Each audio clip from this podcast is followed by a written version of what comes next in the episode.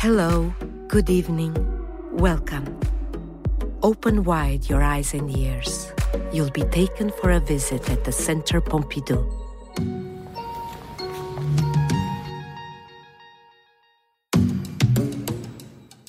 Today, we will be visiting four masterworks of the museum La Blouse Roumaine by Henri Matisse, Les Mariés de la Tour Eiffel by Marc Chagall, Les Trois Bleus by Joan Miro, and to finish, we will be heading outside the museum to Brancusi's workshop.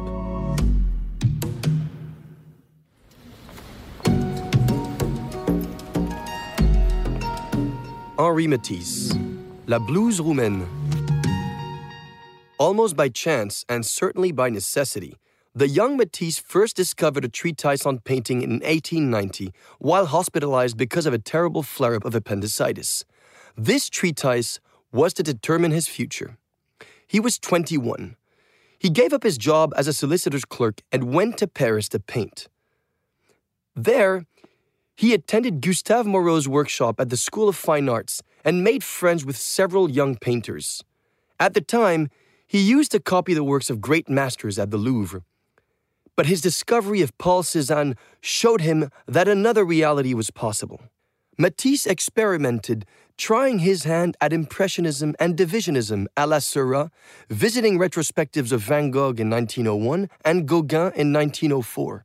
In 1905, he caused a scandal at the Salon d'Automne, exhibiting his Woman with a Hat, in French, Femme au Chapeau. Her three quarter angled face was painted with broad gray, green, and pink strokes and a defiant pose. Critic Louis Vauxcelles dismissed this canvas and the young painters as fauve.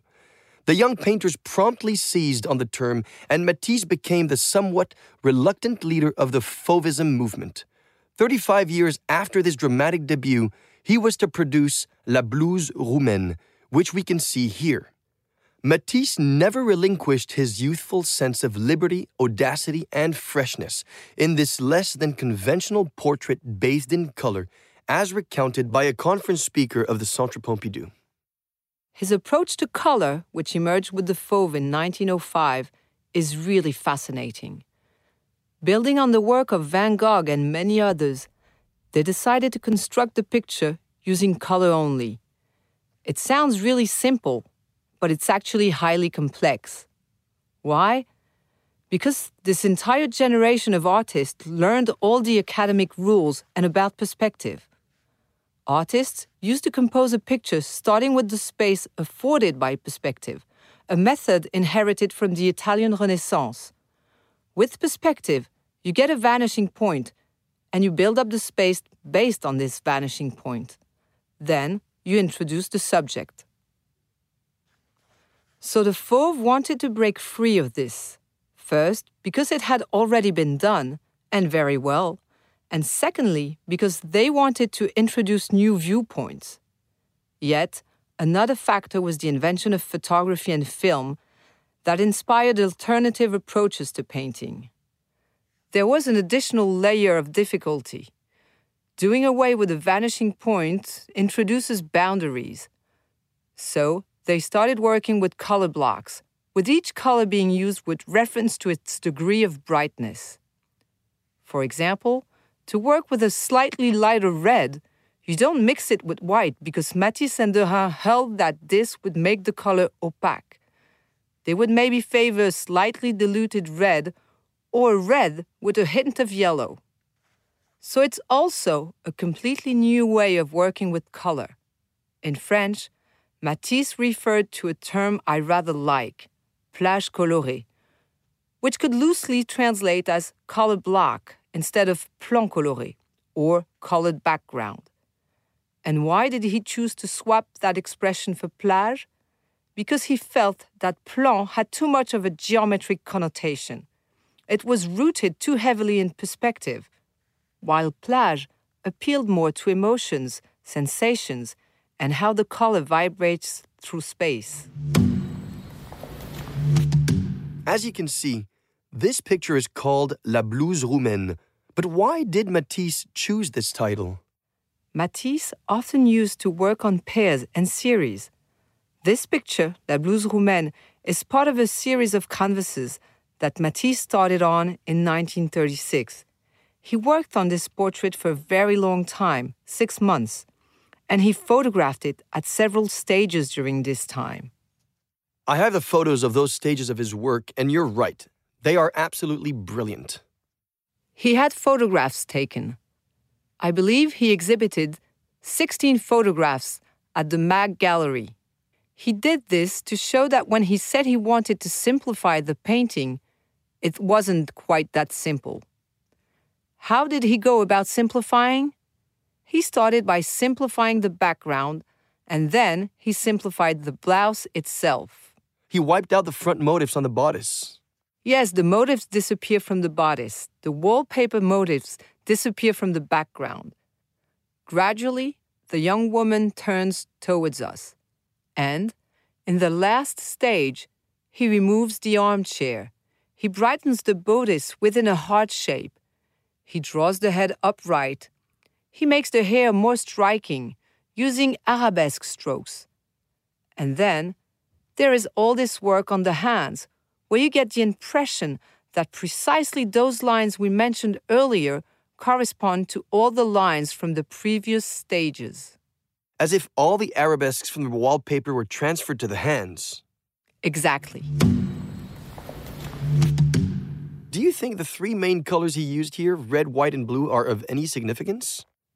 I think they are highly significant, given Henri Matisse's anxiety over World War II, like many others in Europe in this period. For me, it's an act of resistance, using the three colors of the French flag blue, white, red. Additionally, the notion of this ethereal young girl, pensive, serious, calling herself into question, this shows in her hands. She is ethereal like a dove, symbolizing peace, but with a message of resistance as well. Here in 1940, Matisse, at the age of 71, soon to be wheelchair bound, has adopted a no frills approach to paint this free spirited young woman staring straight back at us. The big, bright color blocks suggest that she prefigured the cutout gouaches and collages that were to occupy Matisse towards the end of his life, when he gave up painting with brushes to paint with scissors, cutting up huge sheets of colored paper.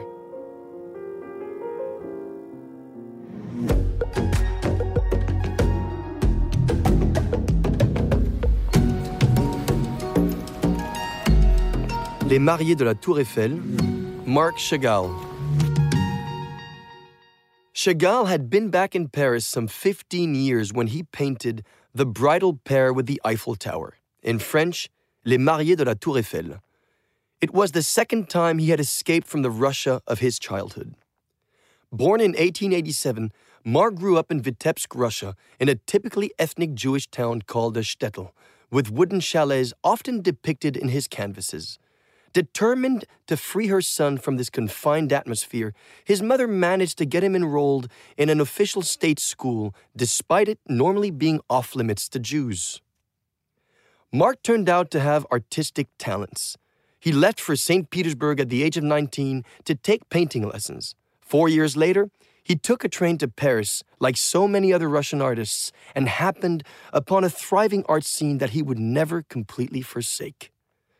In The Bridal Pair with the Eiffel Tower, the painter revisits the theme of the couple in love, representing Chagall himself alongside the love of his life, Bella, in each other's arms, floating in space amid a cockerel symbolizing love, angels, and a fiddler goat.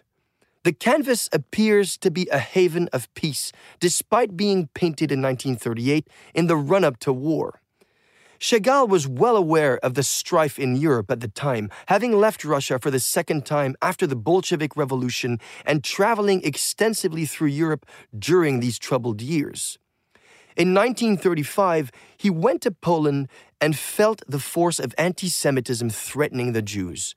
During the same period, Chagall painted the White Crucifixion, in which the figure of Christ on the cross is surrounded by a burning synagogue and village and Jews attempting a desperate exodus by boat. The canvas is white, as in the bridal pair with the Eiffel Tower. Yet the couple is happily taking refuge in Paris. The sun in the top left corner is somewhat cold, and the blue base of the Eiffel Tower is very metallic. Migration. In the bottom right corner of this picture, we can see a tiny village with a tree growing up from its roots to the top of the picture and even beyond. Chagall was portraying his own roots in his native village in Russia. A second vertical line, the Eiffel Tower, rises parallel to the tree, representing the painter's second home country, for he first came to Paris in 1911. He returned to Russia in 1914 to get married in 1915, then came back in 1921 and obtained French nationality in 1937, just a year before painting this picture. The sense of belonging was very important for him, as what we may term a wandering Jew. When you migrate, you have everything you own on you, your memories and pictures in your mind. And Chagall, in this sense, was a forerunning surrealist. On the right, there is a character that's part goat, part fiddler. The surrealist produced what is known as exquisite corpses or picture consequences, assembling apparently random elements. These figures of Chagall's were exquisite corpses. The cockerel. The cockerel is a very strong element in Jewish culture because he heralds the day and distinguishes day from night, and, by extension, good from evil. He thus takes on symbolic value in a strong Jewish culture. With his outsized eye, almost like a third eye in the composition, he distinguishes between good and evil. On the right, while everything else is ascendant in the composition, just one element descends an angel with an upside down chandelier, looking like someone out to set the village on fire. The cockerel has an announcing role. He announces what is to come. It's 1938, the Second World War is looming. Chagall already knew that in Germany, three of his works previously exhibited in museums were included in an exhibition on degenerate art. So he knew about the imminent danger.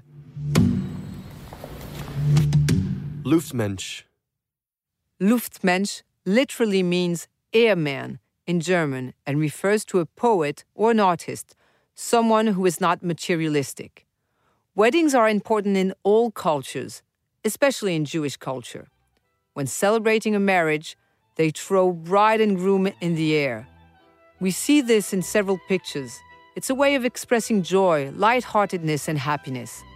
And the couple were to travel through many countries, encountering many difficulties, through to Bella's death in 1944.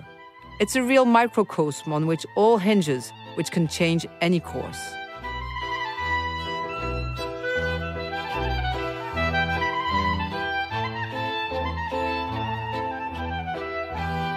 Troubles and migrations were not over for Marc and Bella, who were to leave Paris in 1940, then France in 1941 after a raid, to take up exile in the US. Bella, the beautiful bride, died a brutal death in 1944. Wherever he wandered, Marc continued to paint his imaginary world teeming with love, sadness, and joy, using color to depict his brides and grooms, animals, and creatures like poetry in pictures. But here, as he paints, Chagall as yet knows nothing of this.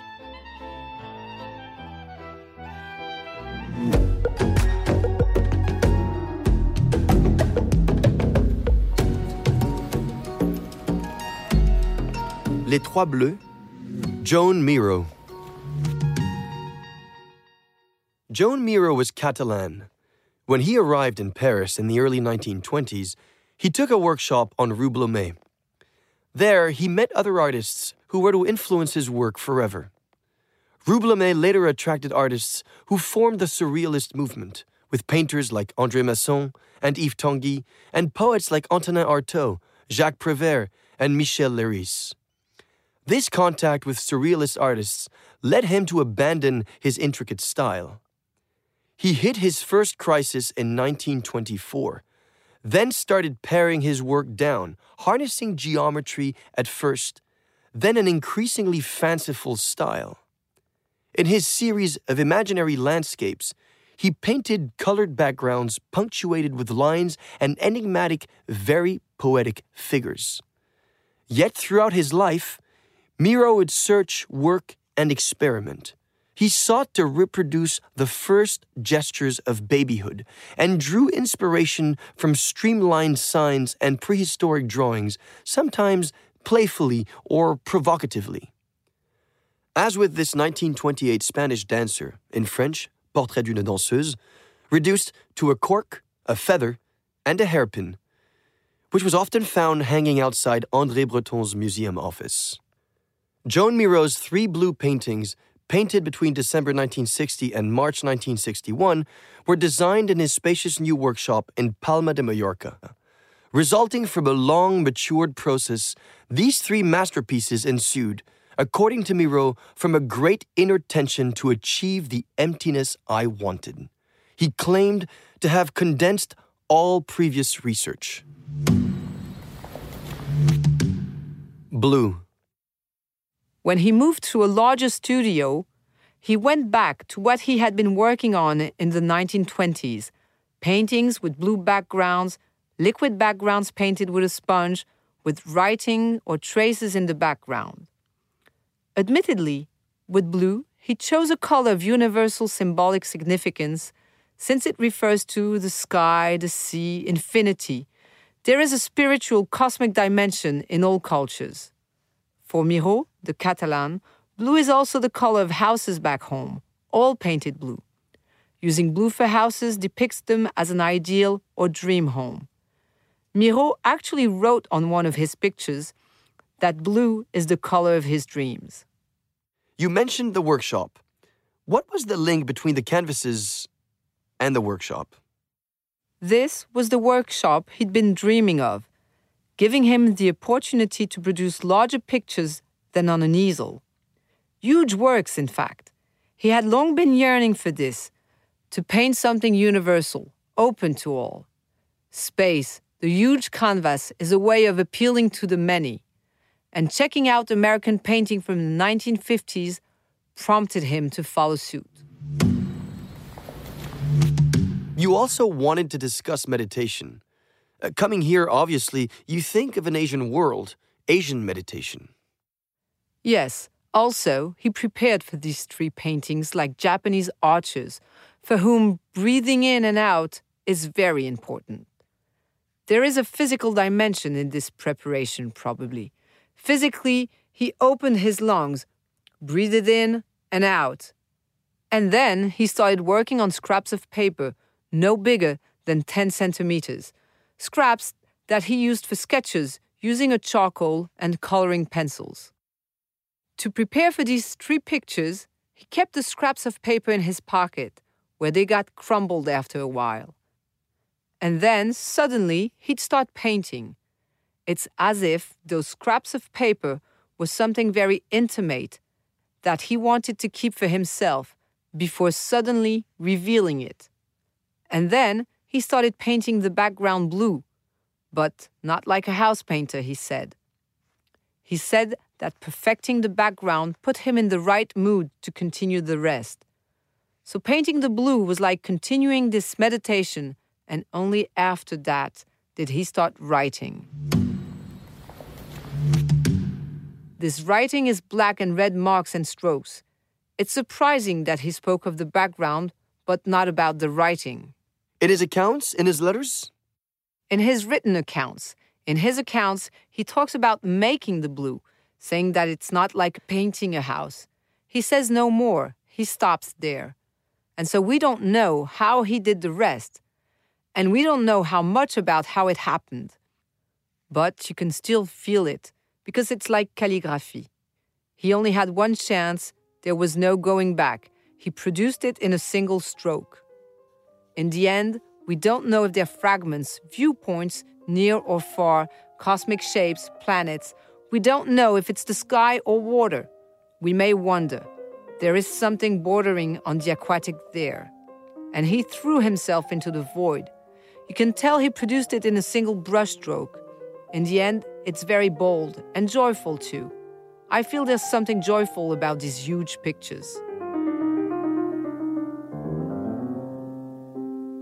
His blue paintings were followed by a period of great freedom in his language. Without any constraints in space, shape, and figures, he emphasized the expression of his creative act, gestures, spontaneity, and momentum.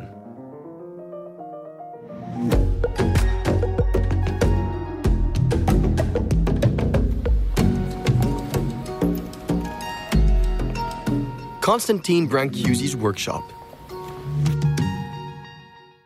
Constantine Brancusi was a man of many legends, some of which he forged himself.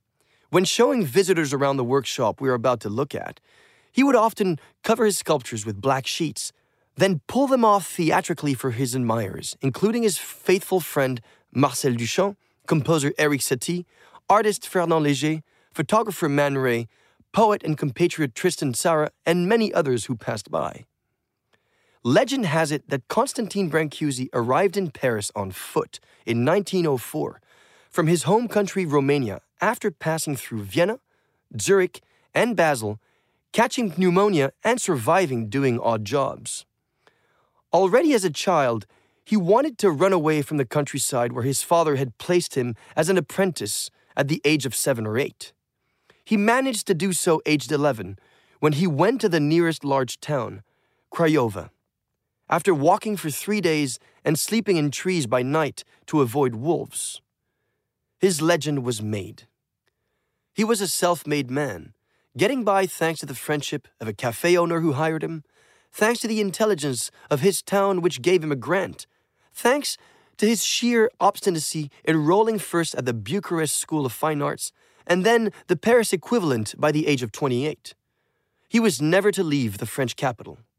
Lodging with compatriots, he found a workshop on Rue Montparnasse. Then in 1916, moved to the Impasse Ronsin in the 15th arrondissement, first at number 8, then number 11, where he stayed for the rest of his life and which has been replicated here. We will be shown around by a conference speaker of the Centre Pompidou. This workshop is an exact replica of Brancusi's Montparnasse workshop at the turn of the century. He set up shop here very early on in 1916. But the workshop underwent great changes since he didn't have all four spaces you see there to start with. We're looking at a reconstitution by Renzo Piano. In the beginning, he only had one room, then two, and ended up with two more. If this workshop is here, it's because Brancusi decided he wanted it to be.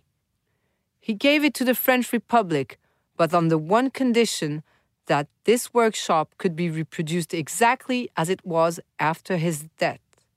And for Brancusi, it was absolutely essential.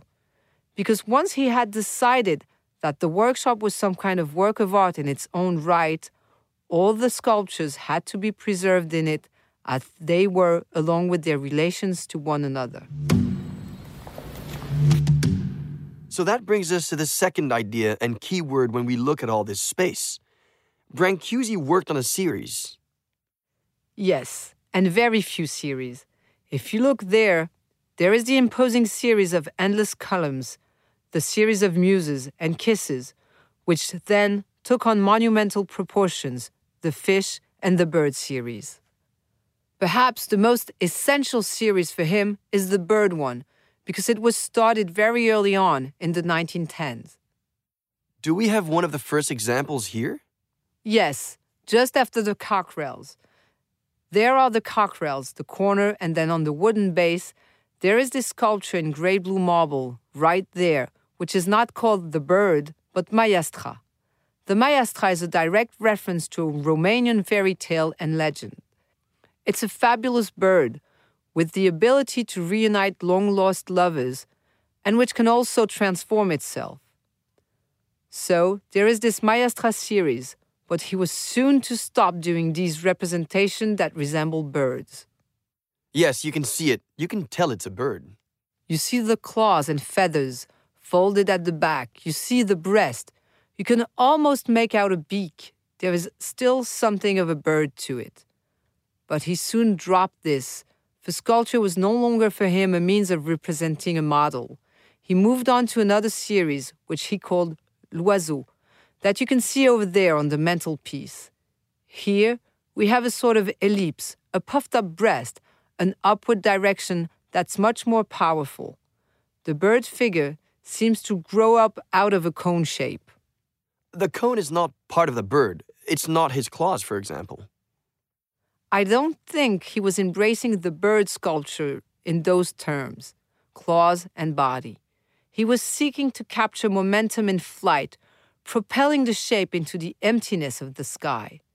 He was not yet satisfied with this series because the bird was still anchored in the ground. One might say it is having trouble taking to the skies. I think this is quite simply because of the very shapes, especially the cone itself sitting on another geometric shape, giving it the status of something to be looked at, but which would no longer be visible in the work he calls l'oiseau dans l'espace, a bird in space. Is there a oiseau dans l'espace here in the workshop? There is a oiseau dans l'espace in the first area, where we came through from the front door to the workshop. If you stand at what used to be the workshop entrance, you're just opposite the bronze oiseau, which is placed before a red curtain. Yes, exactly. The first thing you would see as you entered the workshop is this oiseau dans l'espace in polished bronze. This red in the background heightens the vibration and luminosity. This bronze one is magnificent, but perhaps the most beautiful birds are the ones sculpted from marble. Because I feel that marble is a material that negates any idea of flight, weightlessness, or vibration. It weighs a ton. There is a sort of paradox or contradiction. How can you use such a heavy material to depict momentum, fragility, a sort of weightlessness ascending into space? And that's what I find magnificent in Brancusi's work on materials, because it's as if he were achieving alchemy. The way he sculpted and polished, he managed to change our very perception of the material. So we move on to a different area and get to the work area, which looks nothing like the other space. Yes, on the other side, there were all the sculptures, all reacting one against the other. In the work area, we see blocks of stones which have been started on but apparently not finished. We hadn't mentioned it before, but Brancusi was from an old fashioned rural background. When he arrived in Paris, he didn't have the same relationship with the world as that of sculptors like Auguste Rodin. He worked with Rodin? Yes, he did indeed, but not for very long, I believe. He met Rodin just as he was graduating from the Paris School of Fine Arts. He caught Rodin's eye at an exhibition, and Rodin asked him to come and work in his workshop. He was soon to learn that nothing can grow in the shade of a great tree. Brancusi said that. Yes, he did. And their approach to matter was very different. On the one hand, you have an artist like Rodin, an artist in the primary meaning of the term, which means a demiurge, someone moving from the chaos of matter, clay as it happens, and makes a shape out of it. And on the other hand, you have Brancusi, for whom the matter has its own opinion. And when you work on sculpture, it's the artist's hand that needs to do the thinking, but thinking along the same lines as the matter. And in so doing, Brancusi realized he was producing shapes that were increasingly simple, pared down. It's well beyond the intention of the artist who imposes such forms. We're putting our finger right on the thrust of Brancusi's sculpture, caught in this fragile balance between the artist wanting to induce and produce a form and the material's capacity to absorb this form.